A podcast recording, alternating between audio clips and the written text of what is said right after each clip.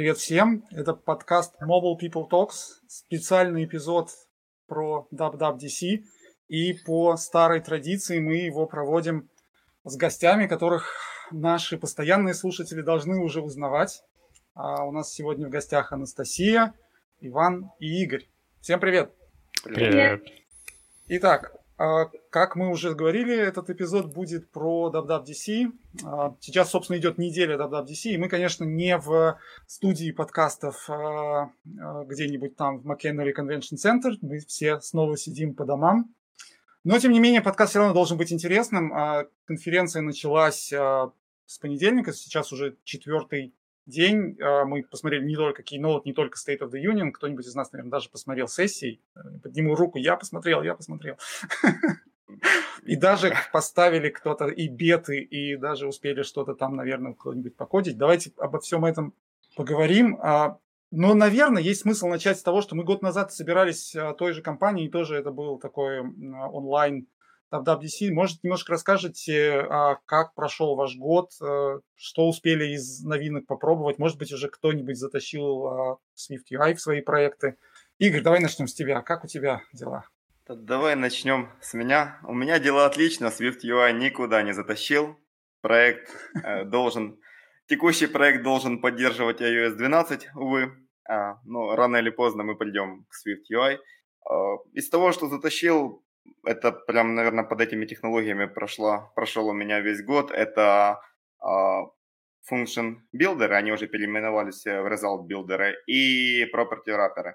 То есть вот эти две, эти две фишки языка, Swift, я использую сейчас практически повсеместно. И до сих пор, до сих пор обнаруживаю для себя новые способы применения. У нас сейчас Круто. в проекте, в проекте в текущем очень, очень много этого всего. Слушай, это здорово. Иван, как у тебя? Я, кстати, я, кстати, думал, что они только с iOS 13 тоже. Ну ладно. А, Фишка мы... языка, а не SDK. Да. Ага, ага, ага, ага. Ну хорошо. Уже что-то знал. А, мы SwiftUI, кстати, втащили в проект. А, сделали... У нас была одна вьюшка, которую мы модифицировали, но нужно было там переделать. Ну, такая довольно большая вьюшка. Нужно было добавить кое-что. И мы решили добавить это, начиная с S13. И, в принципе, получилось довольно удобно. На SwiftUI все выглядит намного-намного лучше. Тем более, а, учитывая, что та старая огромная вьюшка у нас была он не очень хорошо написан, там много legacy кода было. Поэтому мы, в принципе, да, в этом плане здорово. Слушай, а... мы поговорим еще, наверное, про Swift UI, что, э, что нового в нем есть сейчас, потому что, ну, мне кажется, это такая одна из важных тем. Но сначала, э, Настя, как у вас дела? Что-то ну, уже есть новое? Да, слушай, ну, на самом деле, прошлый год, ну, начало этого года, на, на самом деле, ознаменовалось тем, что мы перестали поддерживать iOS 12, теперь только с iOS 13 мы поддерживаем. Да, это прям, ну, мы отвоевали это. И в прошлом году мы э, начали разрабатывать виджеты, они у нас сейчас в проде, ну, вот виджеты, которые на SwiftUI, вот эти новые, они у нас э, работают, причем работают хорошо. А со SwiftUI мы вывели Apple Watch, на самом деле. У нас Apple Watch полностью на SwiftUI, и там мы даже заиспользовали комбайн, вот, поэтому мы успели это тоже потрогать. на самом деле... Слушай, круто. Да, на самом деле, как бы это... Э, я бы не сказала, что это прям та технология, на которой там прям она супер готовая, но попробовать на, на, на таких платформах, которые вот WatchOS, прям вот очень зашло. Слушайте, да, я еще тем, кто нас сейчас слушает в онлайне, э, пишите ваши впечатления, ваши вопросы, мы постараемся про них тоже поговорить. А у нас на самом деле есть тут наши а, собственные а, скажем так, впечатления, и у нас есть некоторый лимит времени, поэтому, наверное, будем бежать по, по некоторым вопросам, поэтому давайте, а, давайте начнем с того, что, ну, началась новая WWDC, да, у нас нам повезло, у нас был опыт увидеть WWDC вживую, у некоторых там даже не один раз, и а, ну, вот второй год это проходит в онлайне. Как вам вообще, кстати, Keynote первый? А, вернее, нет, второй Keynote в онлайне. Что скажете? И мне показалось, что все равно в офлайне больше, конечно, приятных ощущений, но сам по себе Keynote в этом году, на мой взгляд, намного более еще отполированный стал. Еще все, еще красивее переходы все, еще лучше выступления, такой продакшн прям uh, next level, как мне показалось. Uh, я, в принципе, доволен для онлайн-варианта, очень круто. Главное, да, чтобы даже... Не вошли, не вошли во вкус, потому что им сейчас понравится, и уже после пандемии хотелось бы все-таки поехать туда снова. Да. Там, кстати, э, был момент, да, вот это вот бросание айпадов, да, там даже было написано, что ни один айпад не пострадал. Интересно, там была подушка внизу или, или как это? Да, да, да, да. сколько дублей заняло вот это вот там поймать и бросить дальше? Мне кажется, была лесочка. Видимая. Может быть. Слушайте, я знаю, э, что у некоторых из вас есть э, маки на M1. Да, с прошлого года что произошло? Появились те самые uh, Apple Silicon Max. Давайте делитесь впечатлениями. Я сразу скажу, что я себя все еще отговариваю от покупки. Не то чтобы очень хорошо получается, но пока я вот еще не купил, да, я могу себе там, я говорю, мне нужно 32 гигабайта памяти, да, не то чтобы они мне сильно нужны, но это единственный способ убедить себя, что его не нужно покупать. Ну как вам, да? У кого из вас сейчас есть? Признавайтесь. Давай, расскажи впечатление. Ну, я его изначально, вот мы год назад, кажется, эту тему уже затрагивали. А, тогда их только, еще маки не показали, еще объявили только, что будут э, Mac Mini на процессоре от iPad. Сейчас iPad уже на процессорах от Mac. Все перевернулось за год. А, но я сразу загорелся, хотел получить этот тестовый набор, но я не macOS разработчик, и тем более не macOS разработчик в крупной компании, поэтому мне Э, не перепало э, его получить. Но как только он вышел, в течение, наверное, месяца после его релиза, я его э, Mac Mini купил. Самую минимальную конфигурацию, ну не самую, наверное, 512 SSD, а так самая минималочка, которая есть на 8 гигов. А, ну, предварительно, по моим ощущениям, 20-30% на одних и тех же проектах прирост скорости. В сравнении с моим предыдущим ноутом, а, которые 32 гигабайта оперативной памяти, i9, 8 ядер. Вот, вот я, так. Я сам да, удивлен, я... я не знаю, как это комментировать. Неплохо. Ну, я тоже могу поделиться ага. Мы закупали в тестировании, мы специально закупили парочку э, макбуков, и вот сейчас к нам приехал вот буквально там недавно Mac Mini на M1, но мы его решили оставить для CI. Вот. Но на самом деле на макбуках э, чувствуется, что ты, у тебя работает все быстрее и запускается все э, плавнее, и в этом плане как бы, хорошо. Ну, мы пытались запустить приложение э, на M1 наше, э, с этим есть проблемы. А. Оно работает, но не, не, не все, что есть в iOS, не, не, не все работает на M1.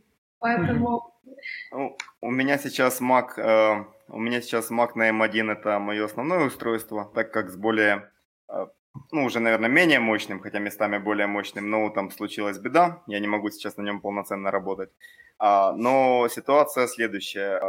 А, проект э, из-за того, что там есть несколько библиотек, которые пока не удается правильно завести, а, у меня сейчас на M1 э, Xcode в режиме совместимости работает, то есть через розету. Mm-hmm. Но, скажу так, Производительность это режет, но он все равно остается на уровне. То есть я не замечаю каких-то проседаний серьезных. Круто.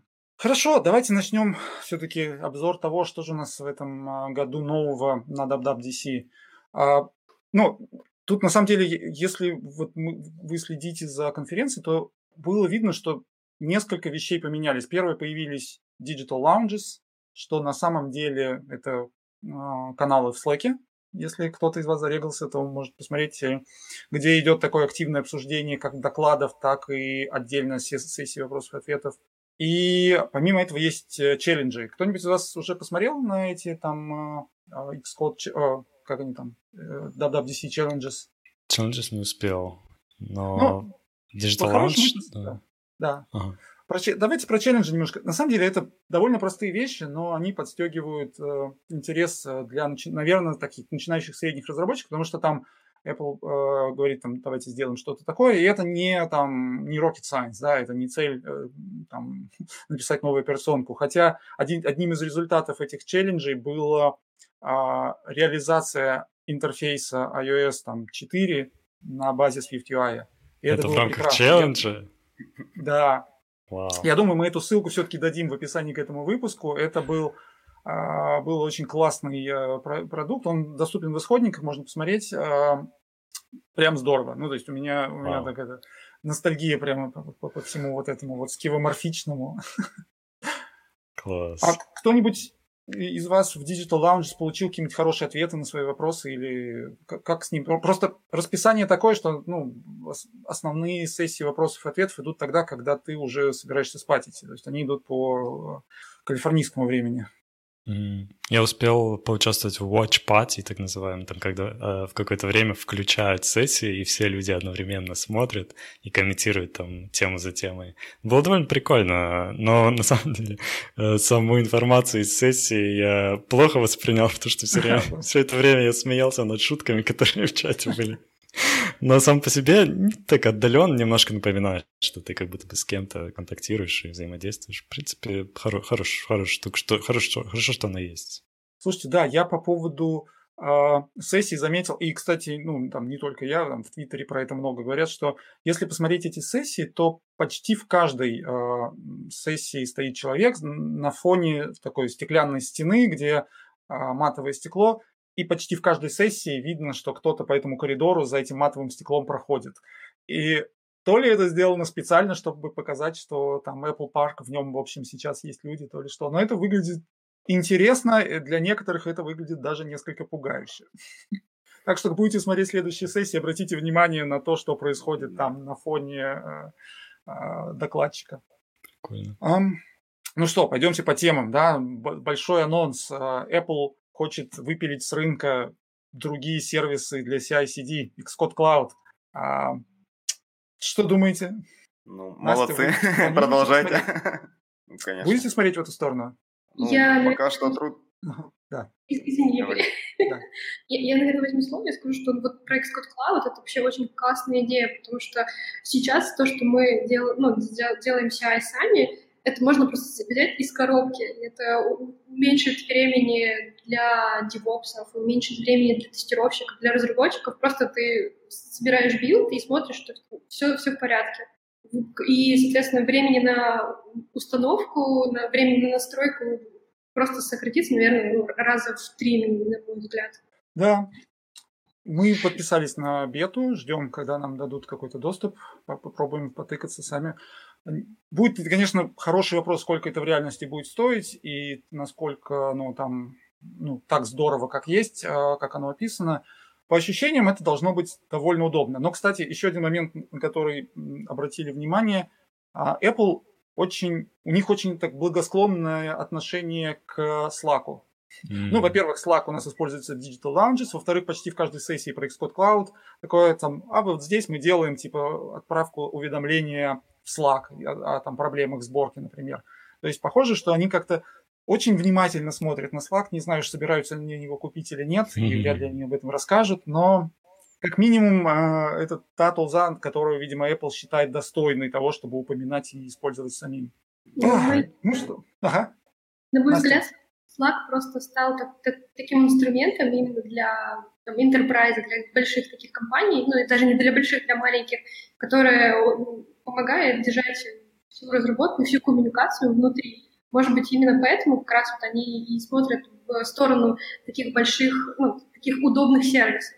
Потому что ну, явно в Slack раз, разделять личное и рабочее — это самое простое. Да, да, согласен.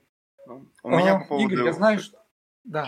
Да, да, по поводу Xcode э, Cloud у меня э, было, была одна мысль интересная, но я ее озвучу чуть позже. Она связана со Swift Playground 4 в том числе. Я думаю, уже некоторые могут, могут понять, к чему, к чему это будет, но это, это будет чуть позже, мы еще об этом поговорим. А, так, да. в реальной разработке я не уверен до конца, что даже у нас это будет применяться сразу, хотя хотелось бы сразу смотреть в эту сторону. Но, увы, не все идет так гибко, чтобы так быстро брать и вводить технологии.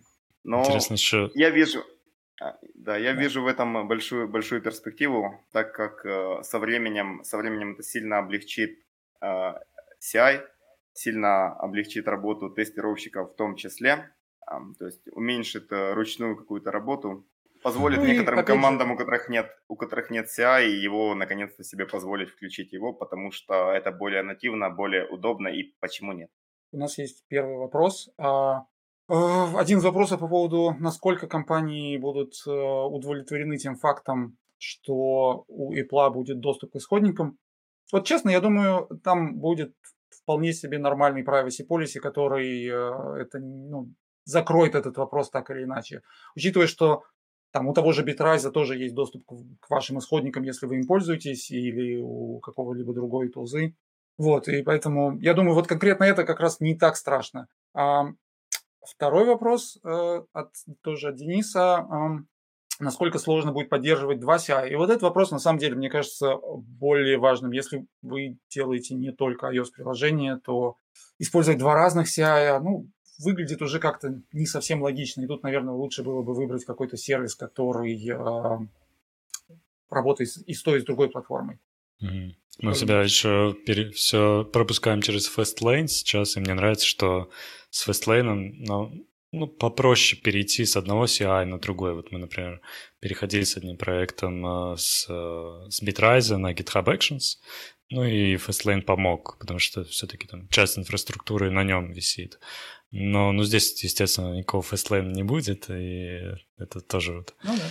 А, закрывает. Но насчет кроссфлоу платформы, да, конечно, проблема. Мне очень интересно, насколько будут сложные какие-нибудь проекты там а, работать, потому что, ну, вы знаете сейчас, как уже, если проект большой, то там уже и, и Python, и там Ruby, и все-все-все подряд подмешано. Да. Как это будет работать, конечно, большой вопрос еще хитрые бил, бил скрипты, там те же, там, не знаю, про CocoaPods я, честно, не заметил, было ли там упоминание, а, ну, будет ли поддержка их, потому что ну, формально это все-таки немножко, ну, это там понятно, что будет поддержка Swift Package Manager, но посмотрим. А, давайте пойдем дальше. Что, вообще, что скажете про там новые iOS, macOS? Как вам первые бета-версии. Я знаю, что Игорь всегда, у него, э, вот мы в прошлый раз это говорили, у него практически сразу же была бета-версия, и сейчас точно есть. Давай расскажи, как тебе. Да, у меня уже все в бетах. Я в последний момент себя одернул от обновления а, рабочего компа. Э, да, Монтерей. Просто в последнем... Она уже начала, начала скачиваться, уже сертификат установлен. Я в последний момент думаю, что, что я делаю, а вдруг он не запустится. и все, отбой. А, в целом, обновление настолько минорное, что это даже хорошо. Хорошо сказывается на производительности. Я, ну, я не знаю, я пользуюсь уже несколько дней и macOS, и iOS, и iPadOS бетами. Все абсолютно стабильно, не заметил нигде каких-то значительных проблем. Проблемы легкие шероховатости всплывают только в их в том, что они обновляли. То есть пара, пара приложений, в частности Safari, он пока самый забагованный из всех приложений. Ну и Safari новый выглядит прям объективно по-новому на, и на macOS, и на iOS. Там, да. На iOS крайне непривычно видеть э, адрес-бар внизу, но с другой стороны mm-hmm. как-то к этому привыкаешь на, на iPhone. Ну, но... я еще не привык. Но это, это неожиданно, как минимум, да. То есть, ну, я понимаю, что есть люди, которые мне сейчас напомнят, что есть другие браузеры, у которых это уже давно было. так что, если вы нас смотрите и собираетесь это написать нам в чат, знаем. Но, тем не менее, мы, как бы мы сейчас говорим про Safari, для них это, это довольно сильный редизайн, да, прям очень сильный, на мой взгляд. Ну, довольно давно чего-то такого изменения в плане UI не было в Safari. Очень много а, блогеров уже высказались э, на тему того, что это не там, iOS 15, это iOS скорее 14.8, как-то так. А, но я с ними, наверное, больше согласен, чем нет, поскольку действительно а, обновить софт, ну, раньше Apple, сильно раньше, они это могли позволить себе в пределах одного года делать, а не выкатывать как э, мажорное обновление системы. Я думаю, что в этом есть плюс, может быть, это будет очередной год э, стабилизации. Собственно, ну, это не первый раз, когда релиз выглядит не настолько революционным. Но, честно, иногда, в общем, даже и, и хорошо. Может быть, как бы он э, будет больше времени на то, чтобы вылезать фичи, починить баги прошлых э, поколений. Да и в конце концов, там тот же Swift UI, его, ну, в общем, надо дотачивать, скажем прямо, да, есть все-таки кейсы, когда он ведет себя немножко непредсказуемо на текущих. Ну, я очень сильно ожидал обновления хотя бы иконок до того вида, как они были в Big Sur.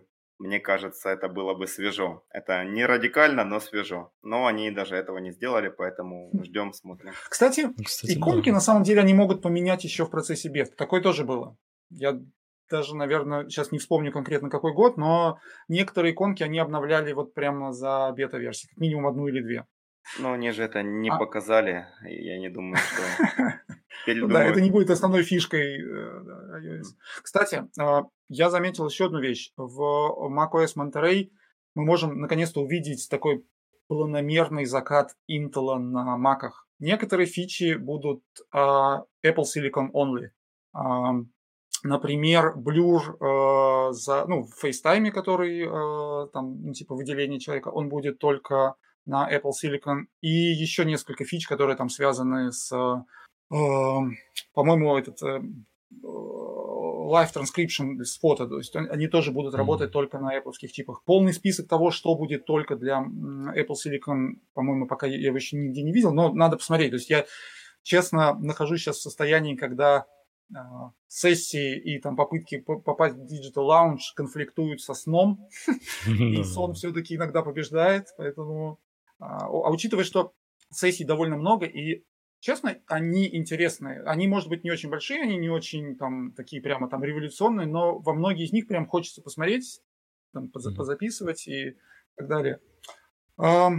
Мне показалось, ну, что... что сессии, да, действительно в этом году как-то насыщенно много очень контента. Мне сначала тоже было такое впечатление, ну, вообще говоря, да, про а, все эти обновления и первую бету. Сначала тоже было такое ощущение, что что-то не очень много а, каких-то революционных новых фич. Но когда я смотрю сессии, там в одной столько полезного, в другой столько полезного.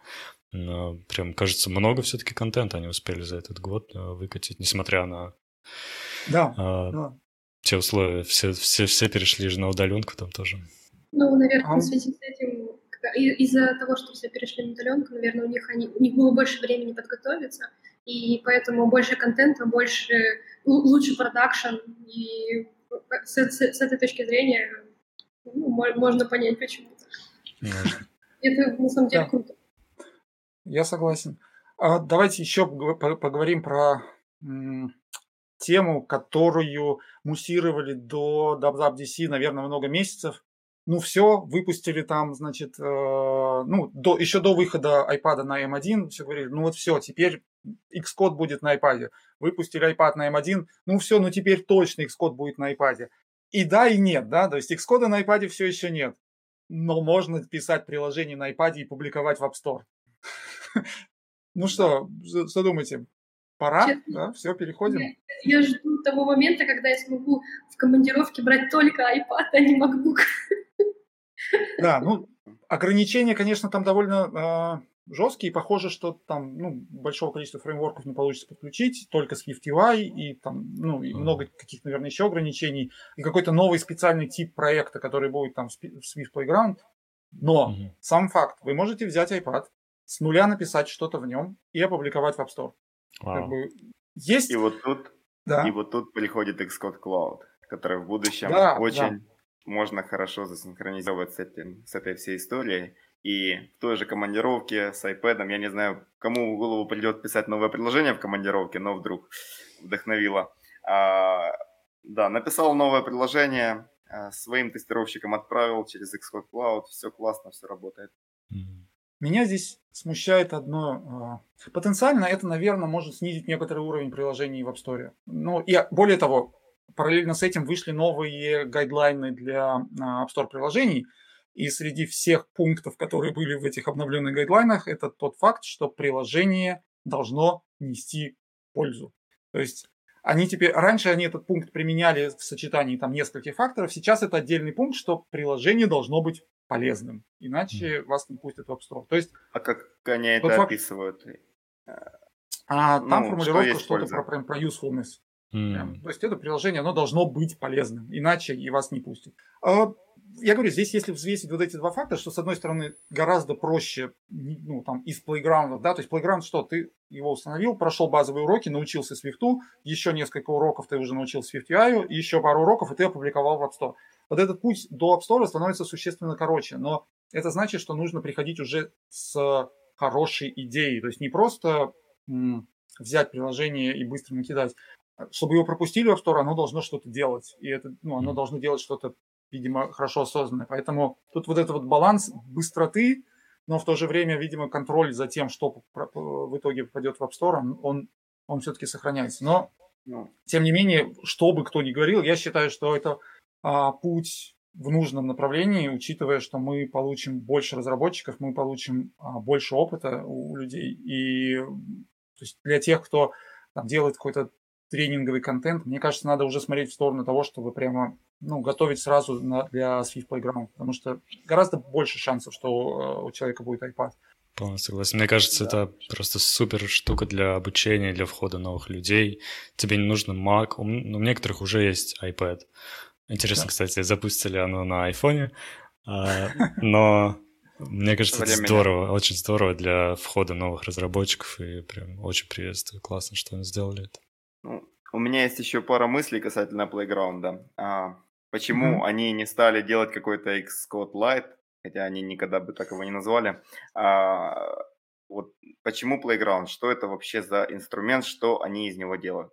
А, мне видится такой сценарий, что для меня очень большая вероятность, что со временем а, Playground переименуют во что-то иное, и он со временем сможет заменить как на планшетах, так и на компьютерах Xcode потому что Xcode это уже достаточно старое, э, старое приложение, и оно, я думаю, многие со мной согласятся, что оно действительно тяжелое, оно грузит очень сильно систему, со временем разрастается, очень много места отнимает, очень лагает. А, и есть вероятность, что Apple сейчас плавно-плавно тестирует, проверяют, как она заходит, не заходит, какие сценарии у пользователя, и плавно это будут наращивать, а потом просто возьмут и заменят. Это хороший поинт. Я думаю, что он лишен смысла, а может быть здесь даже не только замена всего Xcode. Возможно, они оттачивают какие-то подходы к разработке. Может быть, это там тот же новый код-эдитор будет в Swift Playground, и его просто перетащат в Xcode. Ну, как одна из версий. То есть, может быть, конкурирующие команды работают над тем, чтобы сделать development experience лучше. И тем самым они, ну, как бы появляется внутренняя конкуренция в самом Apple, и у нас уже появляются более продвинутые инструменты. Кто знает, но вообще это, это в этом как бы, чувствуется какой-то потенциальный смысл. Более того, а, продолжая тему разработки, они представили инструмент а, DocC, он же генератор документации. И я прямо чувствую, что это то, чем они пользуются сами, потому что последние уже, наверное, года три Apple не просто э, выпускает новые API, а к ним делает хорошую документацию. Раз. Второе, хорошие гайды. Ну вот, если вспомнить SwiftUI, 2019 а, год, я думаю, что вы помните, что а, там помимо, собственно, релиза SwiftUI, они выпустили такую отличную документацию, которую они до этого не делали никогда. Ну, ладно, я, может быть, а, там утрирую, но как минимум я давно не видел настолько хорошего гайда, который позволяет с нуля начать делать что-то под SwiftUI.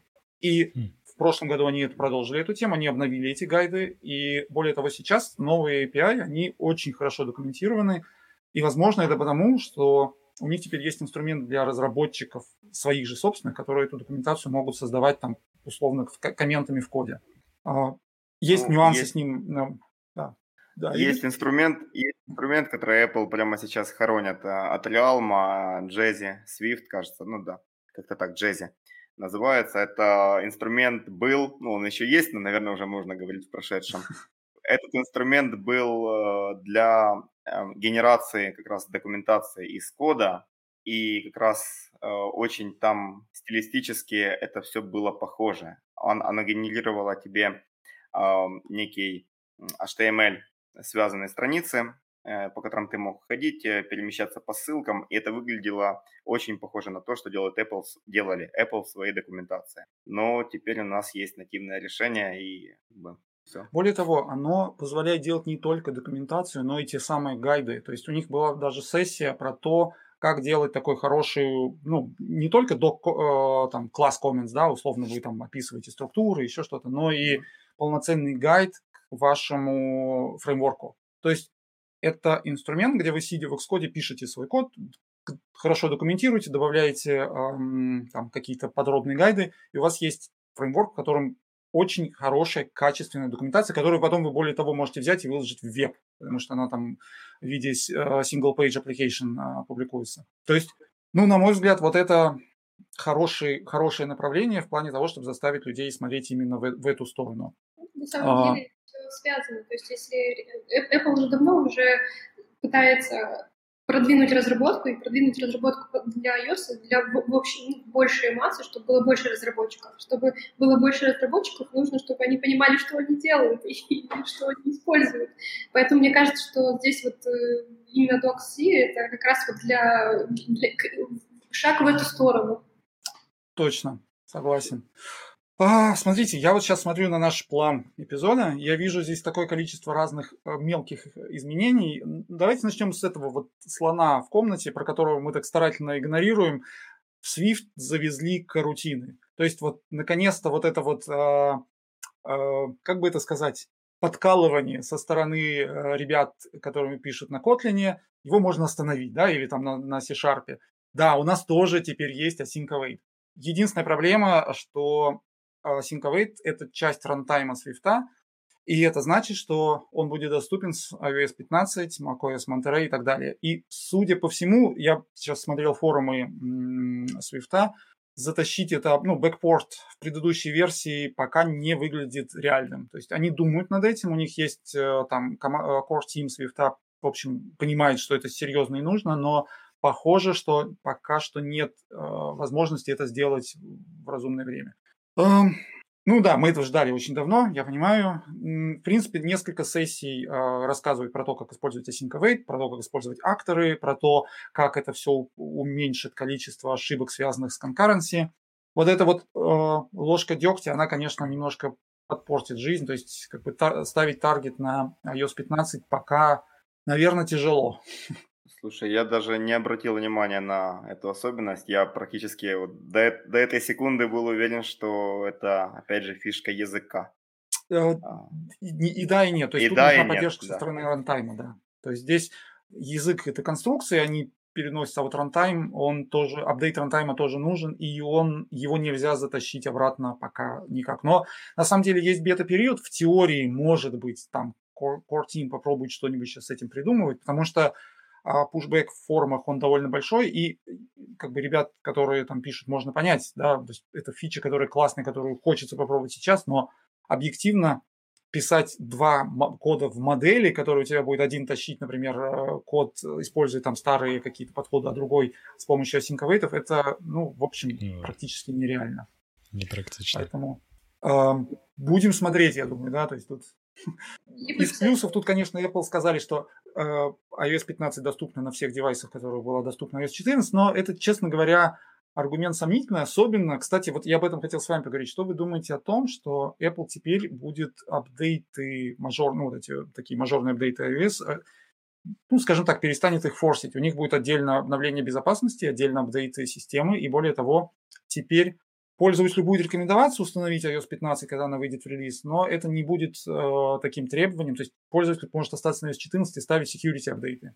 То есть теперь эти два трека апдейтов разделены, и хороший вопрос, насколько замедлится adoption из-за этого. То есть да, до этого да. мы сейчас видим, что у нас довольно быстро, ну, за год мы уже там больше 85, а, по-моему, процентов девайсов иду, э, используют iOS 14. Но я прям очень удивился. Это такая одна из, мне кажется, классных Uh, классных плюсов iOS-платформы, да, что adoption очень быстрый, и все быстро переходят на новый iOS. А здесь, если они не будут так сильно форсить, то, ну, конечно, adoption упадет. И... Но любопытное решение. Интересно, что, что, что на это повлияло. Ну, не исключено, что а, некие антимонопольные разбирательства в их направлении, они, наверное, сказываются, потому что, как бы, а, кто знает. Я, я не берусь судить. А, решение, с одной стороны, понятно, что это какая-то форма заботы о пользователе, с другой стороны, как бы, для разработчиков теперь важно понять действительно, насколько изменится вот эта вот скорость адопшена новых операционок, особенно учитывая, что тот же, например, а, а, а, structured concurrency, оно будет именно с частью системы, а не частью там языка. На мой взгляд, ну что, пойдем дальше, да? На мой взгляд, мне кажется, что adoption не, не упадет, потому что все равно у большинства пользователей поставлено автообновление, и большинство пользователей все равно, и даже мы, как разработчики, все равно нам интересно, что там изменилось, посмотреть, там, потыкаться. Поэтому, мне кажется, все равно, э, да, упадет, но не, не так критично, чтобы было, ну, что, чтобы, чтобы мы все поддерживали там с iOS 12, iOS 13 еще там лет 5. Будем надеяться. Да. А, пойдемте дальше. А, одна из новых фишек, которую показывали на Keynote и которую многие, ну, как бы там а, заметили, скажем так, в, среди новых API, это SharePlay, возможность совместно смотреть киношки во время FaceTime звонка, но это не только просмотр контента. И, кстати, я вот думаю, что, Настя, вы, наверное, должны будете одними из первых подхватить это, да? у вас, ну, как да, вы уже... задумывались. Да-да-да. То есть, честно говоря, я бы вот этот API ждал все-таки, вот если бы он был бы год назад, наверное, это было бы полезно, потому что сейчас мы вроде как ну, смотрим с некоторым оптимизмом в будущее, что, может быть, мы начнем выходить из дома. Ну, кто-то, конечно, уже давно выходит, но как бы вроде бы. Но если бы это было год назад, наверное, было бы чуть больше пользы. Тем не менее, тоже здорово. И что хорошо, это касается не только просмотра контента. Это в том числе и возможность что-то делать вместе, например, там условно вместе рисовать на одном а, листе или там условном неком whiteboard. А, Настя, вы, вы уже смотрели этот API или пока просто ну, как бы поставили себе в планы там на следующие спринты? Да, мы на самом деле еще не успели посмотреть, но мы посмотрели, как это работает у других потому что мы накатили бетки на тестовые девайсы и посмотрели, в принципе, как это, как, как это должно работать. Вот, но кажется, что в одних из ближайших э, спринтов мы точно возьмем это делать, потому что это киллер фича такая, которую непозволительно не иметь в онлайн-кинотеатрах. Мне кажется, да, особенно после того, как они там заявили, что там условный Дисней, там кто-то еще. Я, я не помню, по-моему, Netflix они как-то обошли стороной, да? И, по-моему, Netflix они всегда... Зато ТикТок будет. Да, да. Да. Куда же без ТикТока теперь? А, хорошо. Давайте пойдем дальше. У нас действительно тут довольно вот много всего. Мне кажется, мы можем скипнуть часть этих вещей, да, там, например, а, ну, нет, Давайте нет. Я, я вот хочу не, не скипнуть про uh, Health и еще про одну фичу, которую, про которую они говорили в связи с iCloud. Заметно, что Apple работает не только по поводу там, здоровья вашего личного, но и создает некоторые ну, взаимосвязи внутри семьи. Да? То есть там, среди всего того, что было анонсировано, это возможность а, настроить уведомления о состоянии здоровья своих близких. Ну, например, это могут быть получать уведомления о здоровье своих там, пожилых родителей или там, детей. И даже не вдаваясь в детали, что там, как там, потому что для разработчика, честно говоря, особой разницы-то нет. Но это выглядит крайне правильно, и ну, это, опять же, создает гораздо больше, ну, большую взаимосвязь. Ну и понятно, что если мы будем циниками, то скажем, что это повышает количество продаж девайсов. А, там, допустим, вы, вы захотите купить своим родителям Apple Watch. Да, Хотя бы да. потому, что они будут там мониторить э, состояние здоровья. Да? Я бы не, не был таким циником здесь. Мне кажется, что вот э, все-таки хорошая сторона здесь, она превалирует. То есть возможность увидеть, что там какие-то э, изменения в здоровье, какие-то тренды идут там не так, как следовало бы, и это, что это увидите вы, и вы сможете там пойти пообщаться с своими родителями, это, это полезно, и это здорово. Очень большое спасибо Apple, надо сказать, за это. На самом деле, да, я хотел упомянуть. Года три назад мы э, начинали делать очень похожий проект про sharing health даты, но так и не дошли, конечно, до продакшена. На демо все остановилось. Но я рад, что Apple э, своровала, своровал мои идеи. Ну, будем, будем честно говорить, да? А, ну да. ладно, это шутка, конечно. А, да, я обязательно буду пользоваться. И еще второй, да, плю, хотел сказать второе спасибо быстро Apple за вот да. скриншеринг по FaceTime. Мне кажется, тоже для людей, которые, у которых есть кто-то, о ком а, ты заботишься, да, очень полезно. Помогает решать какие-нибудь технические проблемы. Мы забыли самую важную фичу, да, у, э, в FaceTime появился первая возможность запланировать звонок, второе возможность выйти на него не только с Apple девайсов. Они упомянули Android, что можно выйти через браузер, да? Я к чему? Это очень похоже на такой очень аккуратненький выход на рынок того же Zoom. Ну, не будем пока говорить Teams, да, но как бы уже вот чуть-чуть отгрести от куска вот этих больших э, компаний, которые дают возможности с, созвонов э, между платформами. А, Игорь, ты уже успел попробовать, нет? А, FaceTime, так э, он не работает частично. Хорошо, будем ждать Нет. Я, уже, я уже созванивался по FaceTime, что я успел попробовать? Это новые фишки, типа размылить меня, ну, размылить, в смысле, не меня, а мой фон, а, и, и очищение звука. Забыл, как эта фишка называется.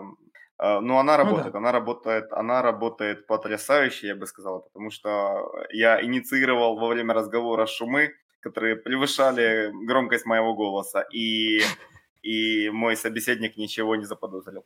Инициировал шумы, интересно ты сказал. Ну, это классно.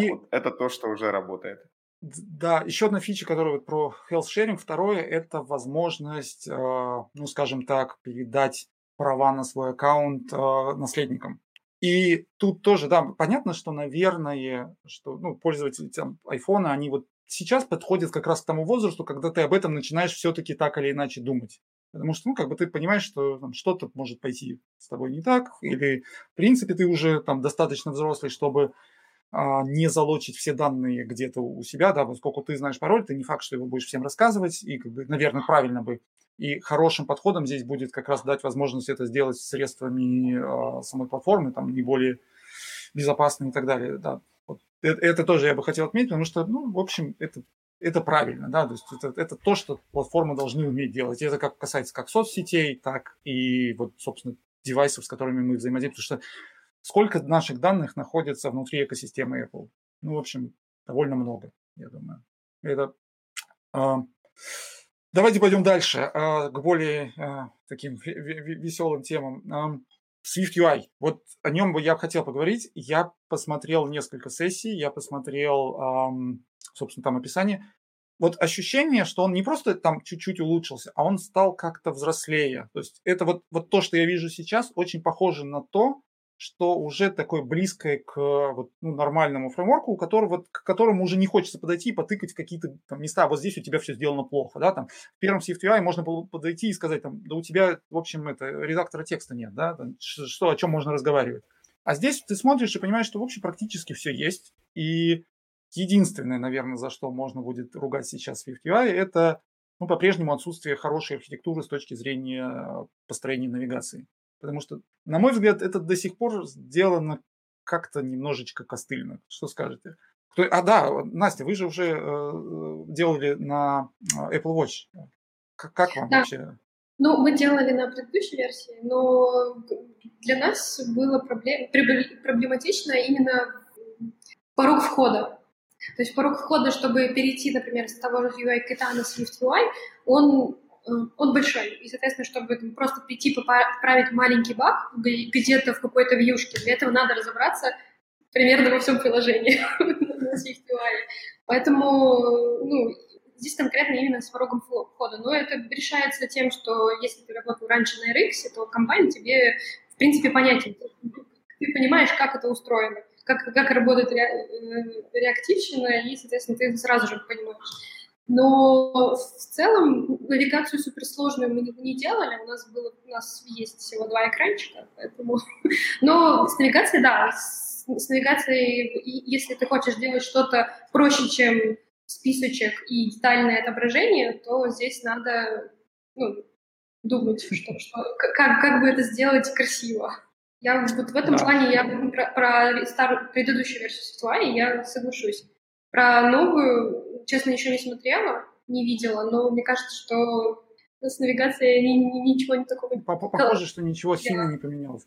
А вот про комбайн, а, когда смотришь э, сессии этого года, понимаешь, что нет ни одной сессии про комбайн. Прощай, комбайн. Ну, в общем, недолго он просто существовал. Но либо второй вариант, что он просто вып- выполняет свою задачу, и все знают, как им пользоваться. Что, в общем, тоже, ну, ну, я думаю, конечно, что нам стоит ожидать меньшего количества cases для комбайна, да. Это он выпилил из проектов RX Swift, а после этого сбежал сам. По CFTI у меня тоже ощущения такие. Смотрю, смотрю сессии, и прям видно, что он все более и более полноценный становится. Даже сепараторы можно теперь спрятать в ячеек. Вау. А, да. Надеюсь, ну, что дальше будет, будет развиваться, и, блин, прият, прият, приятно, что он так растет быстро. А, вообще, для тех... еще... Да? Ага. Да, вообще еще Swift UI, э, если его связать вместе с акторами и Async Await, э, он открывает нам возможности для новых архитектурных решений, и даже можно подумать в сторону навигации, когда ну, например, я не знаю, самый такой пример, который приходит в голову. У нас есть какая-то корневая вьюха. Они, собственно, это с, э, сами начали уже активно mm-hmm. продвигать с прошлого года. А, есть корневая вьюха, и она выполняет роль э, роутера. И уже через нее идут все взаимодействия. И теперь у нас есть возможность сделать некий модуль, э, в котором у нас будет асинхронно а, что-то какая-то бизнес-логика и сетевое взаимодействие работать. И как раз-таки эти await через, а, я не помню название, они как-то main actor, по-моему, называется, а, через mm-hmm. него напрямую обновлять куски UI. То есть из бизнес-логики прокидывать команды на слой UI. Я не знаю, как это доступно объяснить, что я хочу сказать, но если, ну, если, да. обобщ, если обобщить, то uh, Async Await плюс акторы uh, плюс Swift UI это они созданы для, друг для друга. Они работают они сильно, сильно проще, чем uh, Swift UI с тем, как это было раньше. Еще один API, который появился в Swift UI, это замена CA Display Link. Если кто-то помнит, что вот хочется рисовать синхронно с обновлением экрана, есть такая штука, как Timeline View и Canvas.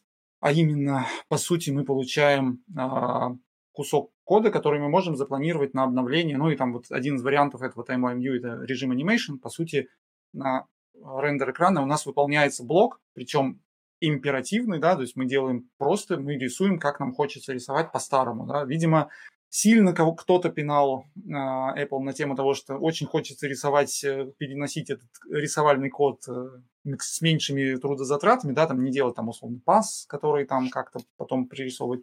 Вот у нас есть просто канвас, ты пишешь код, который ты хочешь там нарисовать, как угодно, без всяких этих.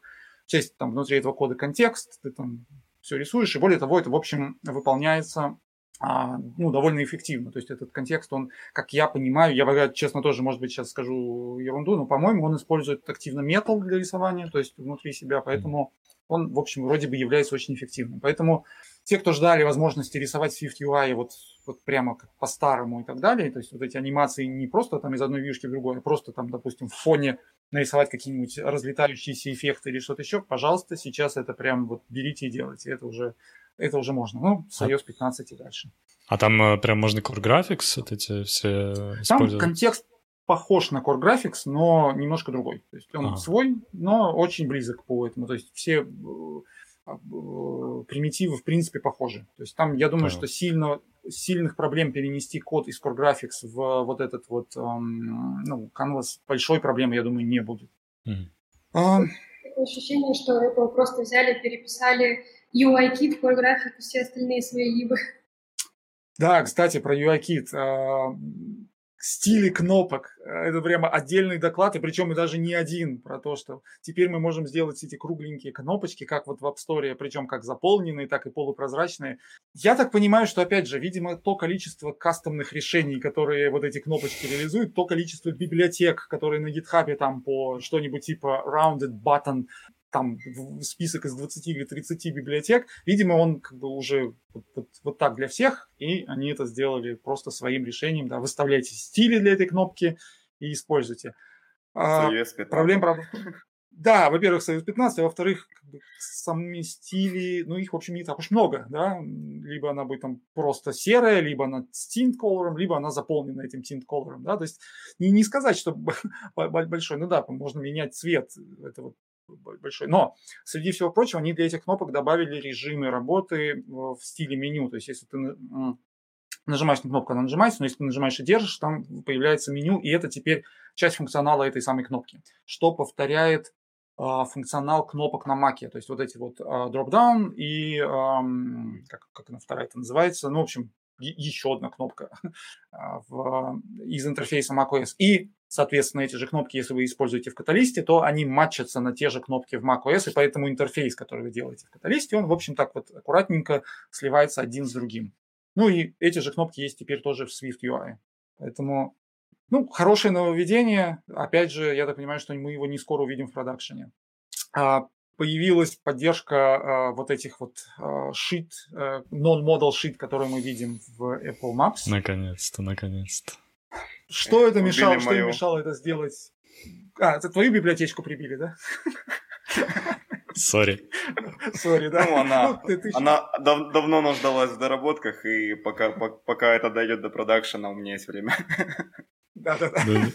По-моему, каждая, каждая компания более-менее большая который, ну, это же такой просто уже стандартный почти элемент стал да. в UI-Kit, да. мне кажется, и почти у каждой компании, мне кажется, есть какая-то своя имплементация, ну, либо Ну, смотри, ты смотришь на, на карты, ты смотришь на приложение акции, э, ну, то Apple, на приложение, да. как он там, Find My, у них это везде все используется, и, да. конечно же, слюни текут, и хочется, извините за такое выражение, хочется, Согласен. хочется это затащить к себе в приложение, потому что это позволяет, это открывает э, по навигации, по той же дополнительной возможности, которые очень хорошо вписываются, которые пользователь уже знает, умеет с этим работать, потому что он пользователь системы.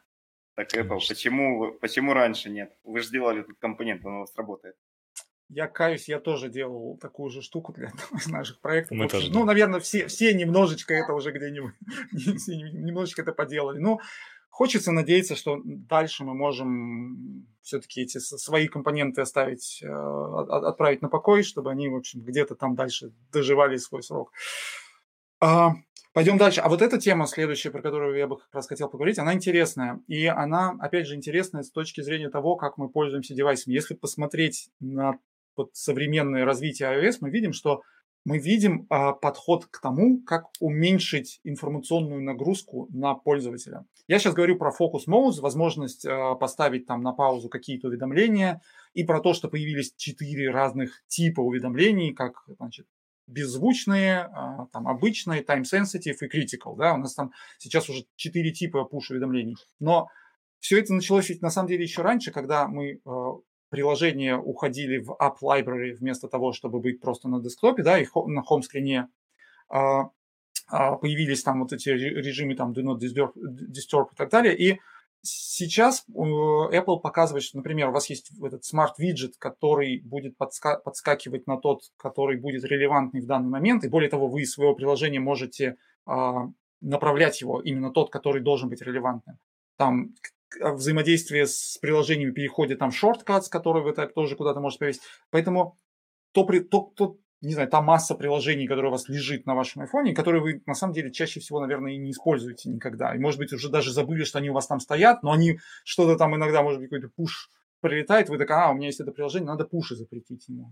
Вот это там действие. И это все потихонечку приводит к тому, что информация фильтруется, и она должна каким-то ну, intelligent, intelligent способом а, фильтроваться. И вот Apple сейчас здесь предлагает довольно много всего, включая а, вот эти time-sensitive уведомления, которые там должны вроде бы прорываться через а, а, focus modes в каких-то ситуациях. Это и вот этот подход к тому, что для каждого entry в виджете вы можете указать его relevance, ну, то есть, условно, там, примеры они были, что в погоду, вы не хотите погоду там говорить, что это там там каждый час, чтобы он обновлялся, да, у вас есть вот этот смарт-виджет, который переключает разные виджеты. Вы, например, из этой погоды хотите сказать, что там через час начнется дождь. И вот это важно, потому что, как бы, если ты не знаешь, что начнется дождь, ты можешь пойти и промокнуть. А вот если через час погода на 2 градуса станет э, прохладнее, чем сейчас, ну, честно говоря, ты переживешь, наверное, это. Или, например, что там а, не знаю, через там, 15 минут начинается твой митинг, и тогда вот эта smart, smart-папочка, она должна переключиться на календарь, чтобы сказать, что, ну, в общем, у тебя там сейчас митинг. А вот когда митинг начался, это уже становится нерелевантно, и оно уходит там. То есть вот эти вещи, где а, мы за пользователя решаем, что он увидит, и пытаемся его избавить от вот всего потока данных, который на него валится, и как-то правильно фильтровать. Мне кажется, это вообще в целом тренд того, как мы должны делать мобильные приложения даже внутри. Я это такая, наверное, отдельно большая тема, как это делать правильно, но, честно говоря, мне кажется, дальше будет больше именно вот этого правильного подхода к подаче информации. Что думаете? Я пока еще не успел всего опробовать, но в первый же день я решил посмотреть, что такое сводки. Включил их для большинства, она мне хорошо подборку подобрало приложений, которые у меня э, больше всего спамят. Угу. И э, я не хочу эту функцию выключать. Я поставил себе 8 утра, 8 вечера и 16.30. А, и просто я удивлен, у меня телефон чист, у меня нет никакого спама, у меня все хорошо, все вот я, я удивлен, насколько меняется качество жизни даже. Ну, это, конечно, звучит громко, но оно действительно меняется. Телефон чист, он тебя не, не отвлекает, ничего. Это классно. Слушай, и вот просто вот, в определенное вот, время он дает мне списочек всего, я там просматриваю, трачу на это 5 минут и все. Вот я говорю, это, это именно то, о чем я говорю. Как только мы умудряемся уменьшить вот этот информационный поток до какого-то управляемого э, количества, жизнь становится лучше. Так что, мне кажется, за этим, за этим будущее. Причем и, ну, и нам, как разработчикам, надо про это думать, что, может быть, не стоит валить на пользователя прям вот все, да, может быть, как бы понимать, что бы, что бы пользователь хотел увидеть, да, захочет, зайдет в приложение, найдет все, что ему нужно, но там, аккуратно его направлять туда. На самом деле у Apple есть тренд такой для поддержания здоровья пользователя – и про уменьшение потока информации это как раз одно, один, один из шагов. То есть чем меньше информации ненужной ты видишь, тем легче ты себя чувствуешь, тем у тебя мысли свободнее. Тут, тут то же самое, что они добавили на, watch, на Apple Watch, э, кроме дыхания, еще и медитацию. Это, мне кажется, да. все из этой же серии. Поэтому да. в целом тренд э, у Apple заботиться о пользователях, это прям очень очень хорошо. поддержу. Слушайте, у нас заканчивается время, но я не могу обойти вот эту тему. А, и она тоже на самом деле не для разработчиков. А ближе к концу кейноута было показана фича, которую они назвали Universal Control, где мы теперь объединяем iPad с маками и все. И да, там те, кто нас слушает, может быть, скажут, что это уже было, что там можно было использовать мышку между двумя маками, все правильно, можно было. Но, во-первых, сейчас оно есть, а во-вторых, здесь есть а, помимо этого еще и iPad. И само демо, где мы берем а, что-то с iPad, двигаем мыш, указатель мышки через а, со своего MacBook и делаем drag and drop настоящий рядом а, iMac. Согласитесь, Вау. это круто. Вау. круто то, как оно понимает, как оно стороны понимает. Вот это, это круто. Это да, там, да. Кстати, а... там, кстати, не используется этот UWB чип, вроде бы интересно. Что-то только Bluetooth вроде как, насколько я э, прочел где-то. Да, Будем действительно смотреть. интересно. Но, Но пока честно, что не работает. Пос... Честно, как посмотреть, как оно устроено внутри, мы, ну, мы, мы как разработчики знаем, что там drag and drop, это на самом деле довольно простой API, там есть там item provider, который ты определяешь, и это, по сути, маленькие там метаданные о том, что ты делаешь drag and drop. Там hands-off — это а, user activity, который тоже это, по сути, ты там маленький кусочек метаданных берешь. И вот это передать это все между ними, это, честно, не rocket science, но для пользователя вот эта фича и ее там вау-фактор, он огромный. Поэтому это то, как надо делать. Вот именно, ну, вот эту магию действий, ее, именно ее нужно э, продвигать. Мне кажется, это как раз такая фича, которая зайдет и разработчикам. Во-первых, да, я вот когда показали вот это, я посмотрел на свой сетап из MacBook. Да, да, я понимаю, он еще тоже не на M1, но настоящий рядом iPad и понял, что мне вот это надо, потому что я очень да. часто там использую трекпад от клавиатуры iPad отдельно, отдельно здесь. И я бы mm-hmm. с удовольствием не делал этого. И делал бы просто вот переключался бы на iPad для того, что мне там что-то нужно переключить и так далее. Mm-hmm. Это это действительно очень, очень крутая фишка, особенно для разработчиков, потому что, а как раз, наверное, для у них вот эта ситуация будет. Фича для M1, да? А, слушай, вот это я, кстати, не знаю, по-моему, все-таки нет. Я надеюсь. Тоже не видел. Я не, смог, если... я не смог запустить. Она еще, она, еще, она еще не работает. Ее, по-моему, в первой бете. В первой бете. Работает, То есть надо подождать, наверное, следующий. Но если это будет М1, это будет еще один такой повод задуматься. Но я бы, честно, хотел, чтобы этот повод был все-таки подождал чуть, чуть до, для более позднего времени. Вот. Слушайте, ну... На... Сайткар. Да? Я говорю, это да. заменит сайткар, и сайткар теперь больше не нужен будет. Потому что я... Да, да. Если дома что-то делаю, если дома работаю, то у меня есть iPad, который в режиме сайткара работает. И если Точно. сейчас если сейчас у меня, если сейчас этот Universal Control будет, то как бы сайткар, ну, он уже не нужен, по, по большому счету. Открою ну, небольшой секрет, секрет свой, да, я iPad использую э, как средство, в котором я сижу в Teams. А, ну да, мне приходится сидеть в Teams, я работаю в компании, где это есть один из инструментов. Так вот, на iPad он работает менее ужасно, чем на Mac. И поэтому а, ты на нем сидишь в Teams. И если я смогу использовать клавиатуру своего Mac, там же просто периодически переключаюсь туда и продолжаю работать за Mac, это будет такое счастье. Да, вот я бы прям с удовольствием бы туда бы переехал с этим всем. Я бы, конечно, отказался от Teams совсем, но об этом мы говорить не будем, потому что это для, для, для больших компаний не всегда возможно. Давайте будем честными. Да, это все-таки сейчас инструмент, который приходится использовать. Фу, мы, кажется, прошли по всем темам. А, может быть, у вас есть что-то, что добавить? А. Да, я хотел немного, немного коснуться темы Private Relay. О, Самую малость. А, эта тема, она меня триггернула немного, хотя я к ней не имею никакого отношения. Я и не потерпевший, и не от нее и ничего не угрожает, но а, кажется мне, что кажется мне, что Google пострадает сильно от этой функции. кажется мне, что Facebook пострадает еще сильнее от этой функции. А, потому что, а, ну, что такое private relay? А, кроме того, что у нас а, идет шифровка наших а, мейлов, это еще и шифровка IP-адресов в том числе, что убивает а, такую вещь, как таргетинг. А, это так. И, и вот вопрос. У меня было обсуждение буквально вчера на тему, а не вздумала ли Apple начать бодаться с Google и какие тут шансы. И если рассматривать э, перспективу того, что Apple э, пойдет войной на рынок рекламы, то у Apple все шансы э, одержать тут победу, потому что для Google реклама это основной источник дохода, для Apple нет. Uh, у Apple есть все и, и, и по степени заработка эти компании эквивалентны, то есть у них у обоих очень много денег, но только у Apple сейчас есть возможность действительно как минимум рынок США, который на их техники сидит, э, хорошо от этого отрезать. Я поддержу.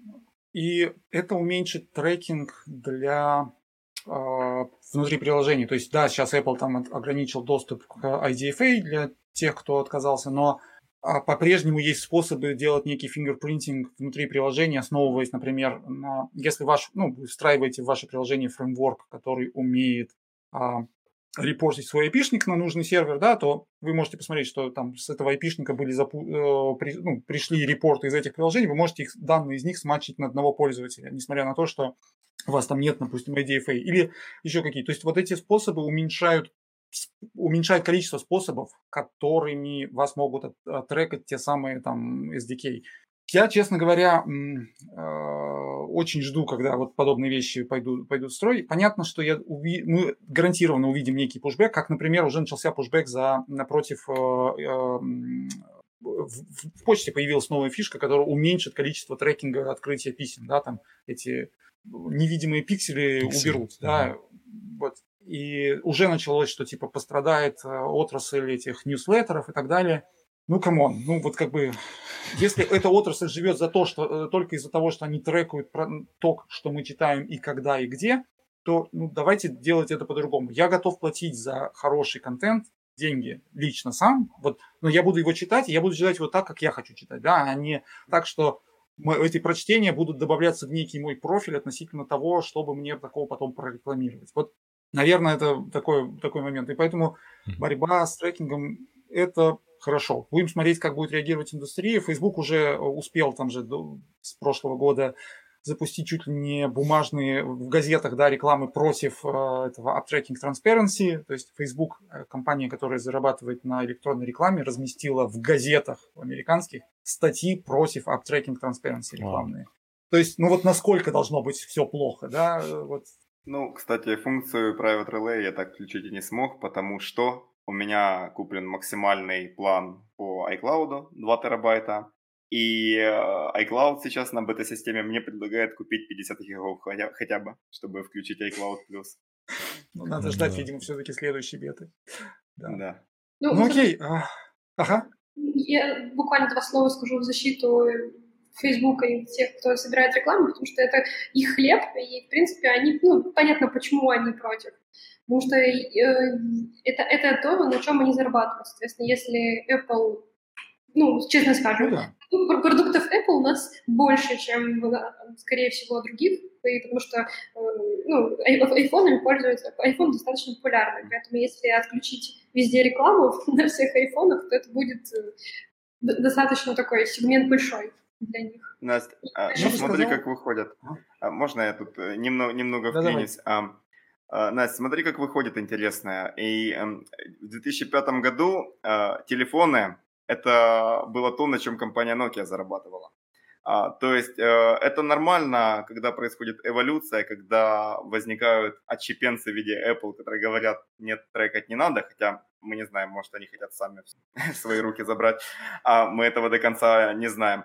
Но это нормально, когда появляется что-то, какой-то такой тектонический сдвиг, назовем его так, что-то меняется радикально, и это открывает дорогу новым рынкам и развитию потому что сейчас то, что есть сейчас, это уже некий застой, и Apple взяла на себя миссию его растормошить. Не, не спорю, ты, ты прав, да. Я бы здесь сказал про рекламу одно. Я не против рекламы, честно. Я, ну, в смысле, я прямо, наверное, буду звучать как-то это, но и более того, я даже не против таргетированной рекламы. Но давайте строить ее на том, что я делаю в Фейсбуке и на что я подписан в Фейсбуке. Или, допустим, спросите у меня, что я хочу видеть в этой рекламе. Не надо пытаться выходить за пределы, искать все мои шаги, где бы я ни прошел, чтобы потом мне в Фейсбуке что-то показать. То есть я не против рекламы, я не против того, чтобы она была, отвечала моим интересам, но не нужно лезть в мою жизнь за вот этими интересами.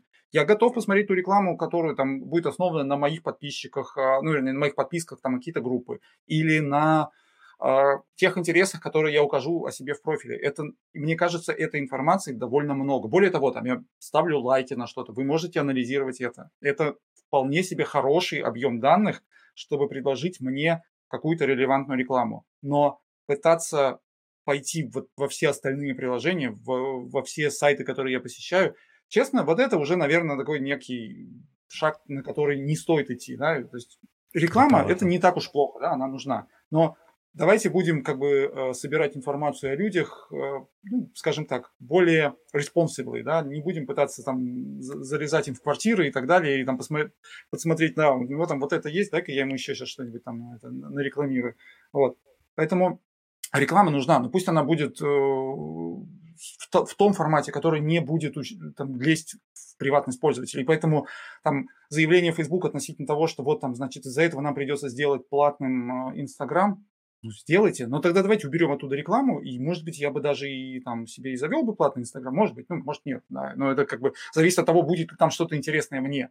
Кроме, то есть, вот, особенно если там не будет рекламы, может быть, для меня это какой-то даже смысл будет иметь. Поэтому это такая вещь, которая не пугают, но ладно, у нас все-таки подкаст сейчас не про Facebook. Эту тему мы обсуждали, мне кажется, на очень многих разных эпизодах разных подкастов, но тем не менее, а, да, давайте коротко вот завершим выпуск про простым э, подведением итога. Как вам нынешняя конференция? Давайте каждый выскажите. Настя? Э, ну, вообще конференция в этот раз, она более продуманная, более и, и э, лучше сделана, она качественнее. И, но по наполненности, то есть больше каких-то... Нет такого, что прям что-то взрывное и новое что-то они принесли, потому что iOS новая версия iOS, она примерно та же самая, что и осталась. Эм, какие-то вещи, которые, там, например, Universal Control, стили кнопок, Swift UI подтянули, это все просто планомерное развитие. Но в целом оно, ну, но именно подача стала лучше. Ну, из-за того, что было больше времени подготовиться, э, они знали, как это сделать, и целый год был на это. Да. Я подхвачу, продолжу. А, Обновлений очень мало касательно того, что мы как пользователи будем щупать, трогать. А обновлений касательно кода маловато в сравнении с теми предыдущими годами, годами. А, но в целом все выглядит качественно, как-то сбито, хорошо. То есть видно, что они подготовились, они старались. Не каждый год нужно делать революцию. Иногда нужно просто выдохнуть и стабилизироваться. Сделать все просто правильно, улучшить то, что есть. В принципе, они это делают, и это видно. А, из того, что для меня вау-эффект, чего я прям ждал и дождался, это возможность сделать приложение на iPad. Не знаю, для чего оно мне, но я доволен. Да. А, мне кажется, мы еще много увидим, много маленьких деталюшечек интересных, а, особенно в плане разработки и вот этого всего. В целом, учитывая контекст, мне кажется, ребята неплохо поработали, если мы будем оценивать их. А за фишечки для общения, для поддержки семьи большое спасибо. Как-то так. Да, ну, на самом деле, а мне нравится. Я вот прямо с удовольствием смотрю сейчас сессии, а, пытаюсь залезть в лаунжи, не успеваю, но, в общем, что-нибудь как-нибудь. И в целом все равно какой-то дух конференции остался. Ребят, большое спасибо, что пришли. Очень рад вас видеть. И я надеюсь, что это не последний раз, когда мы собираемся обсудить WWDC. Может быть, у нас все это получится сделать где-нибудь э, в Купертино, Сан-Хосе или где-нибудь там. Посмотрим, как пойдет. А, здорово что пришли. Отличный, э, мне кажется, получился выпуск. Всем большое спасибо. Тем, кто нас слушает, э, так, нет. Там где-то есть вот подписаться, поставить лайк, вот это все сделать. А, значит, поделитесь этим выпуском с друзьями, расскажите им. Ну и приходите на наши следующие выпуски. Мы скоро продолжим а, уже не в специальном формате, а с нашими остальными а, ведущими. Мы будем обсуждать массу интересных тем. Большое спасибо. спасибо. Пока. Спасибо, что пригласили. Всем спасибо. Всем пока. Пока.